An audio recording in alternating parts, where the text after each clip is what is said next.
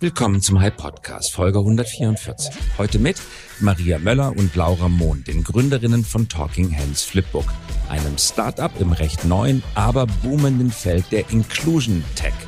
Technologie, die Menschen mit Behinderung mehr Teilhabe ermöglicht. Heute ist Donnerstag, der 15. April 2021. Unser Thema heute, eine Early-Stage-Startup-Geschichte, die ungewöhnlich ist beim Thema und beim Erfolg. Zwei Studentinnen des Kommunikationsdesigns geben Daumenkinos auf Papier heraus, mit denen man Gebärdensprachen einfach erlernen kann. Die Schwester einer der Gründerinnen lebt mit dem Down-Syndrom und weiß, dass Apps oder statische Zeichnungen oft wenig helfen. Wie kann man das besser machen? Das uralte Medium des Daumenkinos bot sich an. Ein Start-up auf Papier, zwei junge Designerinnen ohne jede Wirtschaftserfahrung, eine professionelle Webseite, ein gutes Pricing, ein gutes Geschäftsmodell, ein boomendes Geschäft und eine inspirierende, anregende Geschichte. Jetzt begrüße ich Laura Mohn und Maria Möller. Herzlich willkommen, Laura und Maria. Hallo, Dankeschön.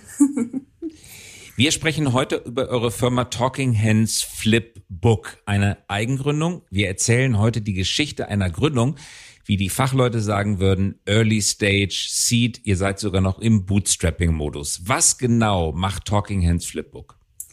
Wir verwandeln Gebärdensprache in Daumenkinos und haben damit ein neues Lehrmedium für Kleinkinder entwickelt, sodass das Erlernen von Gebärden für alle Kinder zu einem spaßigen Erlebnis wird, weil eben unser Anspruch war, Kinder mit und ohne Behinderung ähm, abzuholen und Inklusion zu fördern. Und das müssen wir uns wie vorstellen? Wir kennen alle noch die Daumenkinos. Muss man gar nicht groß erklären, aber für die, die es noch nie gesehen oder benutzt haben, ist ein kleines Büchlein und man lässt die Seiten durch die Seiten, die, die Seiten durch die Finger flippen, deswegen Flipbook und es entsteht eine kleine Animation. Die Grafikerin von euch beiden ist Laura. Laura, wie viele Bilder pro Sekunde laufen da in etwa durch? Also ich habe pro Daumenkino meistens so ähm, 10 bis 20 Zeichnungen und es dauert dann so drei Sekunden. Drei Sekunden. Und drei Sekunden benötigt man, um eine Gebärde zu erklären. Für Menschen, die gerade Gebärdensprache lernen. Genau, also es äh, ist ja immer ein Wort, zum Beispiel Mama, was dann in dem Daumenkino ähm, gezeigt wird, auf, in Gebärdensprache. Und dann ähm, sieht man zum Beispiel die Hand, wie sie auf die Backe klopft, also auf die Wange. Und das heißt dann Mama. Das heißt Mama. Was heißt Papa? Papa ist so mit dem Daumen am Kinn nach vorne. Also eine nachdenkliche Geste. Der Mama wird auf die Wange getupft mit der Faust genau. und der Vater kriegt den Daumen unter das Kinn, eher die Nachdenkergeste. Ja. Ihr habt das Unternehmen bewusst als ein non-digitales Unternehmen gegründet. Man kann dazu natürlich auch eine App machen. Trotzdem macht ihr physische Bücher. Das hat mich an eurer Geschichte interessiert. Warum sind es physische Bücher? Also, weil unsere Zielgruppe eben Kleinkinder sind. Also, wenn Kinder anfangen, sprechen zu lernen, das ist ja meistens mit zwei, drei Jahren, ähm, das ist ja auch ein Alter, wo man nicht unbedingt vom Handy hängen sollte oder vom iPad. Und deswegen war es uns wichtig, ein Lehrmedium auf den Markt zu bringen, was genau auf unsere Zielgruppe passt. Und ähm, das ist eben das Daumenkino. Und man lernt quasi visuell und haptisch und interaktiv, weil eben diese drei Ebenen vom, vom Daumenkino hergegeben werden. Und es ist dann auch nochmal ein viel effizienteres Lernen, weil es Spaß macht, weil man was in der Hand hat und ähm, sich so langsam an die, an die Gebärden herantastet im wahrsten Sinne des Wortes. Was ist der Vorteil, Maria, wenn man es mit einem Daumenkino lernt versus es bringen einem die Erwachsenen bei. Es könnte ja auch Mutter und Papa kommen und das Onkel, Tante, Geschwister, die einem die Geste beibringen. Also das, das Daumenkino hat halt diesen Aufforderungscharakter. Das heißt, man muss den Kindern gar nicht sagen, wir lernen jetzt Gebärden, sondern sie lernen es quasi automatisch, indem sie mit den Daumenkinos spielen. Und das Daumenkino löst ja auch bei Kindern eine Art Faszination aus. Also man kann mit dem eigenen Daumen Bilder zum Bewegen bringen. Und ich weiß noch, als ich klein war, war ich auch total fasziniert vom Daumenkino. Und das ist genau das, was man braucht. Und weil wir eben alle Kinder ansprechen wollen, also Kinder mit und ohne Behinderung, damit Inklusion stattfinden kann und damit sich alle miteinander unterhalten können. Und das ist natürlich äh, das Tolle an unserem Produkt, dass das Lernen quasi nicht erzwungen wird, sondern es passiert automatisch. Laura, du hast eine persönliche Berührungsstelle mit dem Thema, weil deine Schwester, wenn ich richtig informiert bin, unter äh, von Down-Symptomen betroffen genau. ist und du mitbekommen hast, wie schwierig es ist, die Sprache zu lernen oder was man unternehmen muss, um die Sprache zu lernen. Kannst du uns schildern, wie du das wahrgenommen hast bei deiner Schwester, aber auch bei dir selber, weil du dich ja auch mit deiner Schwester unterhalten möchtest, vermutlich in Gebärdensprache? Ja, ich muss ehrlich sagen, meine Schwester ist ähm, 35, also sie ist viel älter als ich. Und ähm, ich kann natürlich nur die Sachen von meiner Mama weitergeben, wie sie das ähm, damals mit ihr gemacht hat. Und ähm, ja, also es ist ähm, schon so, dass sie später das Sprechen gelernt hat als äh, andere Kinder oder meine Geschwister. Aber ähm, mittlerweile kann sie gut sprechen. Also ich verstehe alles und ich weiß nicht, Maria, genau, manchmal braucht es ein paar Anläufe, aber mittlerweile kann sie das ganz gut und kann sich verständigen, auch lautsprachlich. Und ähm, ja, als sie klein war, gab es nämlich diese Methode mit den Gebärden noch gar nicht. Und ähm, genau, Deswegen. Und du bist dann auf die da Idee haben wir dann gekommen? eigene Gebärden ausgedacht, so eigene Zeichen, äh, ah, ja. erfunden mäßig in der Familie, genau, bis sie halt dann auch lautsprachlich sprechen konnte. Und du bist auf die Idee gekommen, professionell und kommerziell Gebärdensprach-Flipbooks zu erzeugen? naja, also äh, ursprünglich war das meine Abschlussarbeit von der Uni.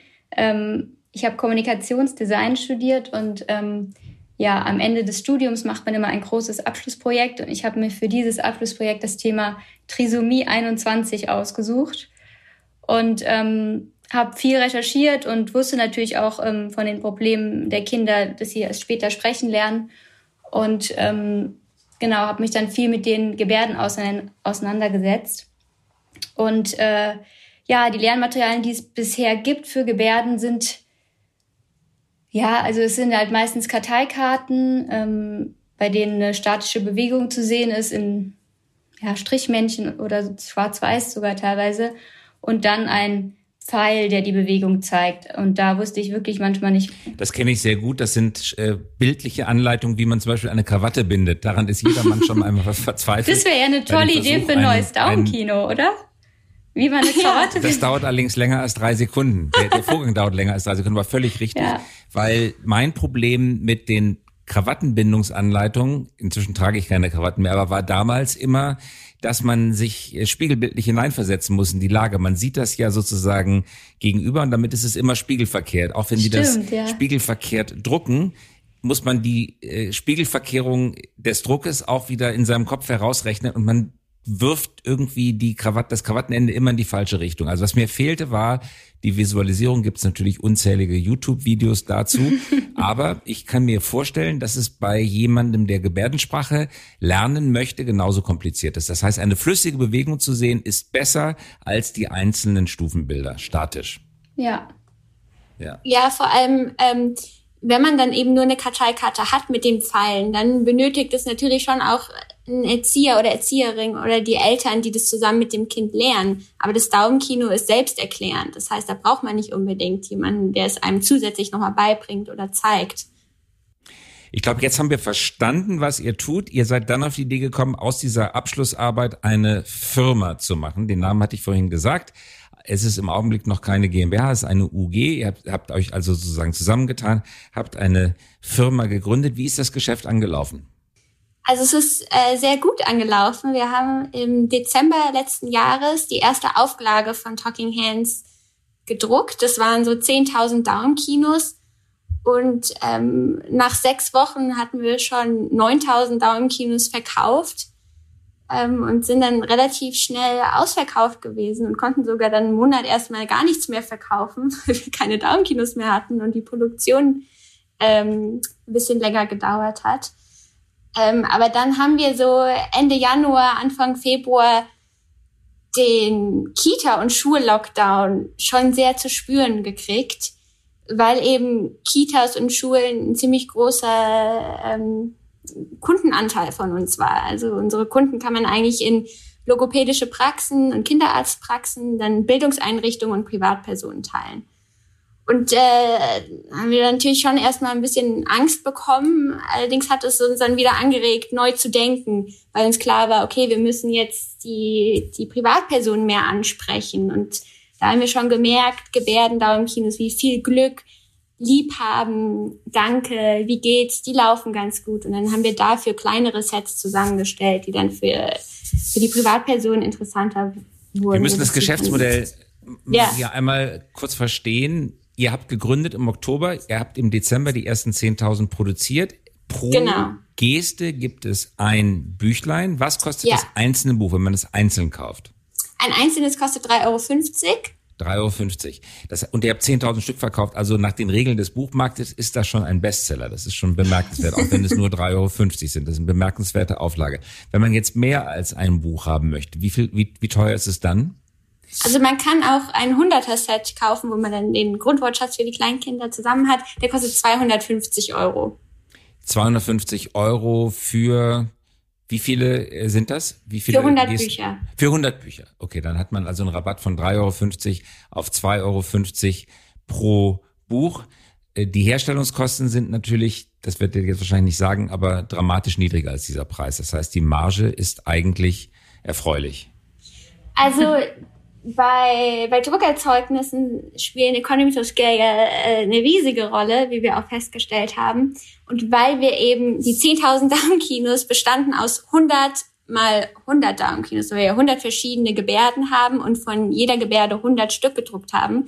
Das heißt, es war schon eine sehr aufwendige Produktion dann wurde auch ähm, vieles bedacht, weil es eben für Kinder ist, dass außen der Umschlag foliert sein muss, weil Kinder das erstmal alle in den Mund nehmen. Dann muss die Bindung sehr stabil sein. Deswegen ist unsere Produktion gerade bei diesen 100 mal 100 Daumenkinos doch noch sehr teuer. Ähm, aber wir hoffen natürlich für die zweite, dritte, vierte Auflage äh, viel mehr Daumenkinos in den Druck geben zu können, so dass die Produktionskosten dann auch zurückgehen.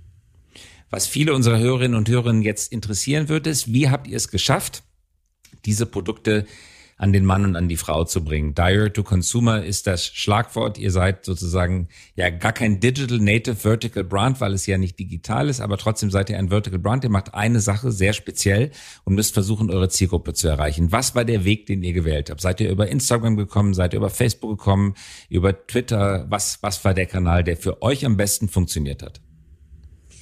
Also eigentlich ist Mund-zu-Mund-Propaganda ähm, war unsere größte Marketingstrategie, weil eben das allererste Set, der allererste Prototyp, den haben wir in einer integrativen Kita in Frankfurt geschenkt. Und da hat sich das relativ schnell rumgesprochen, dass es diese Daumenkinos für Gebärden gibt. Und dann, dann kam die Nachfrage. Und dann haben wir auch bei mehreren Wettbewerben gewonnen und Awards verliehen bekommen, was dann relativ viel mediale Aufmerksamkeit uns gebracht hat, was dann auch nochmal ähm, ja, die Verkäufe dann deutlich gesteigert hat.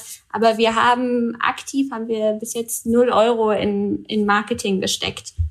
Also ihr habt wirklich noch jetzt. gar nichts gemacht. Ihr habt auch nicht einen Insta-Kanal oder einen LinkedIn-Kanal oder einen Facebook-Kanal. Habt ihr schon, aber der wird nicht als Vertriebskanal benutzt. Genau, wir genau auf Instagram haben wir jetzt auch nicht so wahnsinnig viele Follower. Da haben wir jetzt gerade 1500. Aber wir sind da sehr eng im Kontakt mit unseren mit unseren Kunden und Käufern und unseren Followern und tauschen uns auch aus. Da kam schon sehr viel Feedback, was für Downkinos noch äh, alles gewünscht wären, von Wochentagen zu Farben etc. Und ähm, genau, also wir werden jetzt natürlich unsere Vertriebsstrategie äh, anheizen müssen und das kommt jetzt auch in den nächsten Monaten auf uns zu. Aber bis jetzt war das ein Selbstläufer. Umso erfreulicher. Ihr seid im Augenblick noch zu zweit, richtig? Ja. Ja, also meine, meine Schwester, die Jami, ähm, die, also die auch das Down-Syndrom hat, die hilft uns ganz viel äh, bei den Paketen verpacken, ähm, ja, sie malt auch ab und zu Postkarten für uns, die wir dann äh, mit reinlegen. Und ähm, ja, also da ist unsere erste Angestellte sozusagen. Genau, und wir haben schon auch ja, sehr viel Unterstützung. Also wir sind auch hier im Goethe-Universitäts ähm, aufgenommen worden letztes Jahr.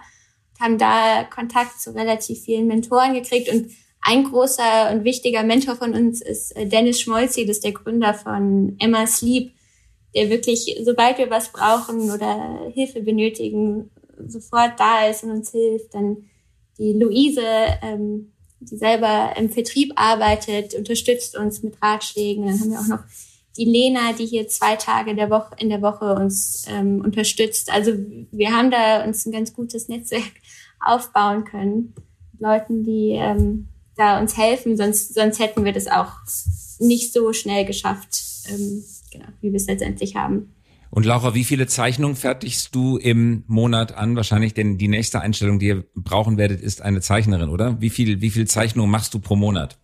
Ja, also entweder ich muss irgendwie so ein äh, Zeichentrickprogramm lernen, was ich noch nicht kann, oder ähm, genau, wir müssen irgendwann jemand einstellen. Aber bisher, also ich mache dann mittlerweile äh, natürlich auch ganz viele andere Designsachen, wie die Website und ähm, ja, alles Mögliche. Und deswegen habe ich gar nicht mehr so viel Zeit für die Daumenkinos. Aber jetzt äh, in den nächsten Wochen ähm, steht jetzt auch die dritte Auflage an und da plane ich so, ähm, planen wir so 20 neue Daumenkinos zu, ähm, ja, rauszubringen.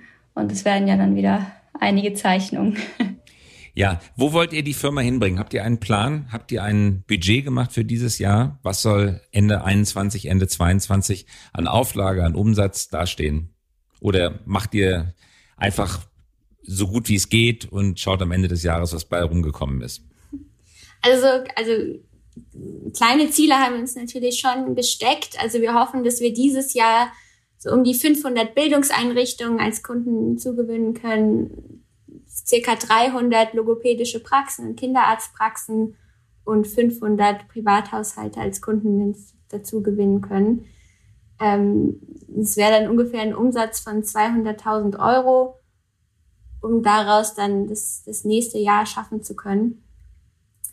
Ähm, aber wir waren auch selber ein bisschen überrascht, wie schnell und gut es angelaufen ist. Es waren jetzt auch für uns als Nicht-BWLer auch ähm, so einen Businessplan zu erstellen, ist auch nicht so das Einfachste. Und dann kam ja auch erst mit ganz skurrilen Zahlen an. Aber ähm, das ist so ungefähr der Plan für dieses Jahr. Und dann wollen wir eben auch noch die Talking Hands App rausbringen im Herbst. Und auch schauen, wie, wie die anlaufen wird. Also ich glaube, wir sind da aufgrund unseres ähm, Hintergrunds, dass wir aus dem Design-Kunstbereich kommen, nicht so die, die klassischen ähm, BWLer und Strategen, aber irgendwie haben wir es bis jetzt trotzdem ganz gut hingekriegt. Von Laura wissen wir, was sie gelernt hat. Maria, du kommst auch von der European School of Design in Frankfurt. Auch du hast Kommunikationsdesign studiert. Genau. Da habt ihr euch kennengelernt. Genau. Und wie ist, das würde mich interessieren, euer Binnenverhältnis? Ihr habt euch jetzt verschworen, das durchzuziehen, eine schöne große Firma zu bauen und ihr verlasst euch darauf, dass die andere an Bord bleibt? Oder ist es so ein gemeinsames Herantasten, mal gucken, wie gut das geht und irgendwann spielt, äh, wird, aus der Band, werden Solo-Auftritte. Wie, wie habt ihr euch da untereinander aufgestellt? Weil das natürlich bei Gründung von Unternehmen immer eine ganz wichtige Fragestellung ist. Wie weit kann man sich auf den anderen und auch sich selber verlassen? Ja, nee, auf jeden Fall. Also wir sind da aber ziemlich auch ein bisschen größenwahnsinnig und naiv an die Sache drangetreten, haben unsere Jobs gekündigt und gesagt, wir machen jetzt Vollzeit Talking Hands und, ähm, und verlassen uns dann natürlich auf die, auf die andere Person und verfolgen eben auch das gleiche Ziel. Das, unser Antrieb ist nämlich zu sehen, wie toll Kinder tatsächlich lernen können und inwiefern sich ähm, die Beziehung untereinander unter den Kindern verbessern können mit unserem Produkt. Und es ist natürlich wahnsinnig schön und wir, der große Traum ist irgendwann Talking Hands in der ganzen Welt ähm, vertreiben zu können und dann auch mit neuen ähm, Lehr- und Spielmethoden ähm, anzukommen und die zu entwickeln. Also wir, wir planen da gemeinsam eine große Zukunft als Inklusionsunternehmen. Ja, also wir haben schon vor, das unser Leben lang jetzt zu machen. Ja. Und nicht äh, nur die nächsten fünf Jahre. Und wir sind ja auch 50-50 aufgeteilt. Also es ist nicht so, dass einer einfach mal aussteigen kann. Also. Ihr habt eure Jobs gekündigt. Was war das? Ihr habt in Kommunikationsagenturen gearbeitet vorher. Ja. Genau, in Werbeagenturen, ja. Und ihr seid beide 27, habe ich gelesen irgendwo ungefähr? Ich bin 27 geworden. Und ich werde im August 27, genau. Es wird, wir hatten in den vergangenen Wochen einige Folgen zum Thema Frauen gründen und warum gründen in Deutschland so wenige Frauen Unternehmen. Da hatte ich zum Beispiel äh, Gesa Mitschaika äh, zu Gast und auch in anderen Folgen spielte das eine Rolle. Und wir haben das in diesen Podcasts ziemlich ausführlich diskutiert, woran es wohl liegen mag, dass weniger Frauen, deutlich weniger Frauen als Männer Unternehmen gründen und warum Venture Kapital eher an Männer gegründete Unternehmen als an Frauen gegründete Unternehmen fließt. Äh, schildert doch bitte mal eure Überlegungen bei der Fragestellung, sollen wir uns selbstständig machen, sollen wir kündigen, trauen wir uns das zu, sind wir kompetent, haben wir das drauf, können wir das genauso gut wie andere das könnten, sind wir vielleicht sogar besser? Wo habt ihr das Selbstbewusstsein, die Chutzpe, den Antrieb, die Einladung, die Ermunterung hergenommen?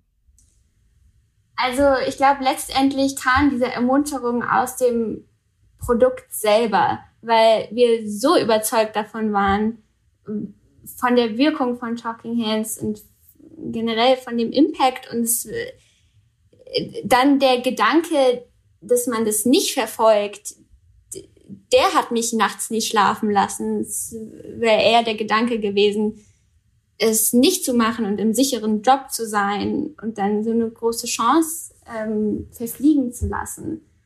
Und ich glaube, so sehr gingen die Gedanken gar nicht darum, schaffen wir das oder gibt es andere, die es besser könnten oder sind wir überhaupt dafür geeignet, äh, das zu machen. Es war einfach, wir haben es einfach gemacht, so, ohne, ohne zu viel drüber nachzudenken. Und ich glaube, im Nachhinein war das auch die richtige Strategie, weil da kamen natürlich so viele Baustellen auf einen zu, die, von denen man vorher gar keine Ahnung hat. Ähm, und das jetzt im Nachhinein wäre ich wahrscheinlich abgeschreckt, wenn ich das alles damals schon gewusst hätte. Aber du hast ähm, ja am ähm, Anfang einfach die These aufgestellt, ich kann das. Du hast dir selber ja. zugetraut, ihr habt es euch selber zugemutet. Ich frage das deswegen, weil in einer der Podcasts über die Frage, warum gründen weniger Frauen, kam die Frage der Selbstkompetenzzuweisung auf. Dass angeblich, ich bin kein Sozialwissenschaftler und ich kann das überhaupt gar nicht widerlegen, aber was ich zitieren kann, ist, dass Frauen offenbar öfter als Männer ihre eigene Kompetenzzuweisung äh, kritischer sehen. Hm, ich kann das nicht, das können andere besser sagen eher Frauen, wohingegen Männer eher geneigt sind zu sagen, ich kann das, ich bin der perfekte Kandidat ich äh, gib mir die Aufgabe, ich stürme voran. Dieses Denken ist euch fremd. Also Oder das männliche Denken ist euch näher, das vermeintlich männliche. Wir sehen ja gerade, dass es ein Stereotyp und wahrscheinlich ein Klischee ist, weil es ja eben eben nicht alle betrifft. Aber ihr versteht ja. den Unterschied. Wie, wie seht ihr Absolut. das? Absolut.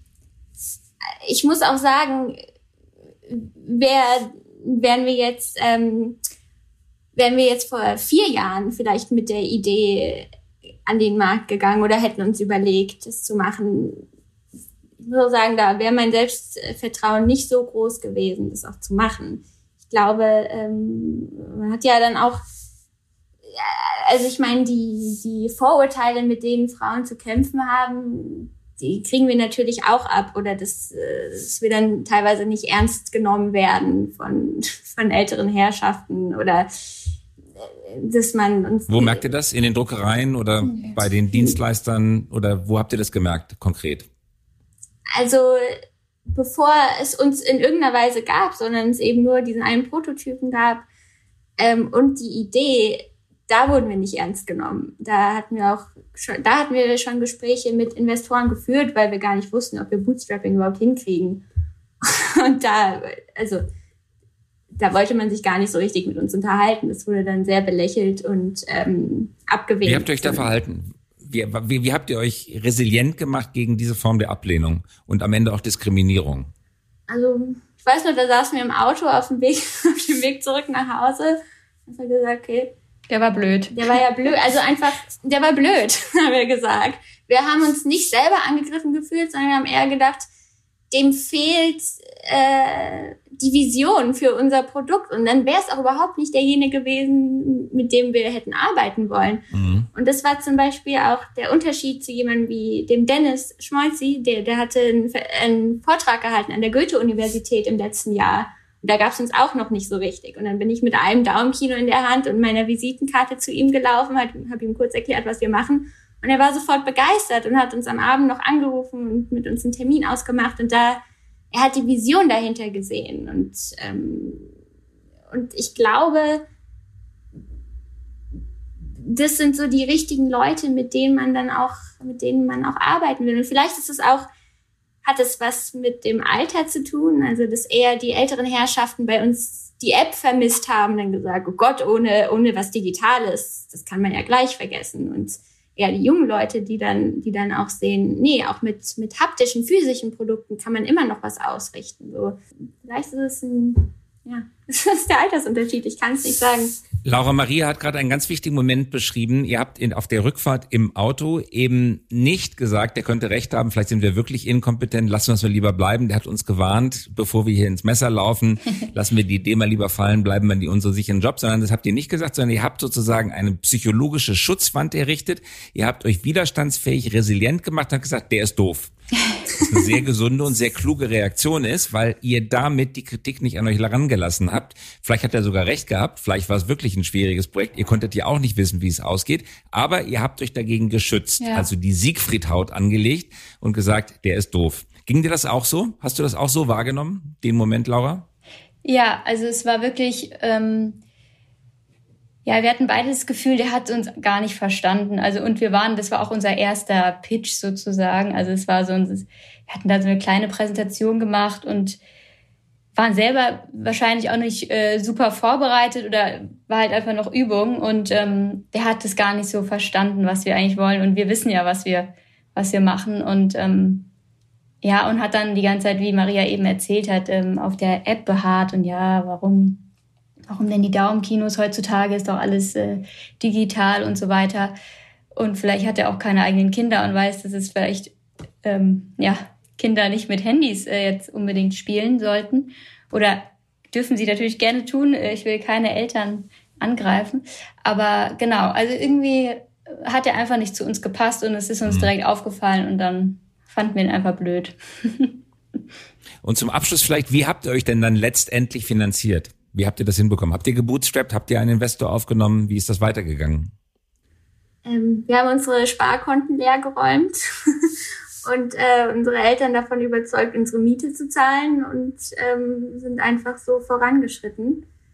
Ähm, Zahlt ihr euch Gehälter gerade? Gerade noch nicht. Ja, das ist das klassische ähm, Bootstrapping. Daher ja. kommt das. Ihr kennt den Ausdruck. Das ist äh, Bootstrapping heißt, man zieht aus seinem Schnürstiefel die Schuhbänder heraus und damit bastelt man ein Seil und an diesem Seil zieht man sich aus dem Morast oder an der Hauswand hoch oder je nachdem, wo man gerade hin möchte. Und genau das macht ihr gerade. Kein Gehalt bezahlen, Konten plündern. Ja. Finanzieren. Wie fühlt sich das für euch an? Ähm, also man hat ja natürlich äh, Tage, wo man dann doch ein paar Selbstzweifel oder nicht Selbstzweifel, aber so ein bisschen Existenzängste dann dann schon hat. Ähm, aber ich glaube, das ist dieses Umfeld, das wir haben und Eltern, die an das Produkt glauben und Freunde und ähm, dann eben auch Mentoren, die einen immer wieder bestärken, dass wir auch wissen, das ist ja jetzt kein Zustand für die Ewigkeit. So in ein, zwei, drei Monaten werden wir uns ein Gehalt auszahlen können und dann geht's auch immer weiter. Und dann, wir haben mittlerweile auch schon ähm, Anfragen von Investoren und so, da sind jetzt Wege offen und für die wir uns jetzt entscheiden oder nicht entscheiden. Und dann hat es natürlich auch ein Ende, aber es ist natürlich nicht eine super angenehme Situation, monatelang kein Gehalt zu beziehen, aber mhm. jahrelang. Ja. Allerletzte, aller, allerletzte Frage.